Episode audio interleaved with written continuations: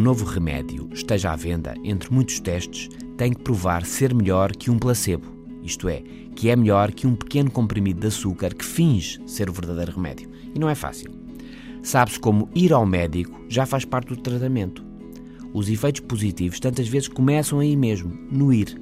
Deixem contar-vos uma história marcante sobre placebos, analisada pela primeira vez no Journal of the American Medical Association. Quando a Segunda Guerra Mundial se aproximava do fim, em 1944, soldados americanos que tomavam a Itália desembarcaram na vila de Anzio. Desembarcaram e foram emboscados por tropas nazis. Alvo de ataque e com mortos e feridos, os soldados recuaram para a praia, onde resistiram. Ao segundo dia, enfrentando pesadas baixas, o imprevisto aconteceu.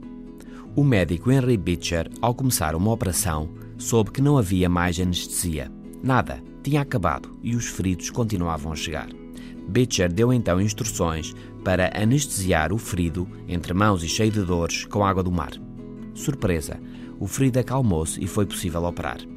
Nos dias seguintes, até chegarem os reforços, o médico fez o mesmo, anestesia, que é como quem diz, com água do mar, dezenas de vezes.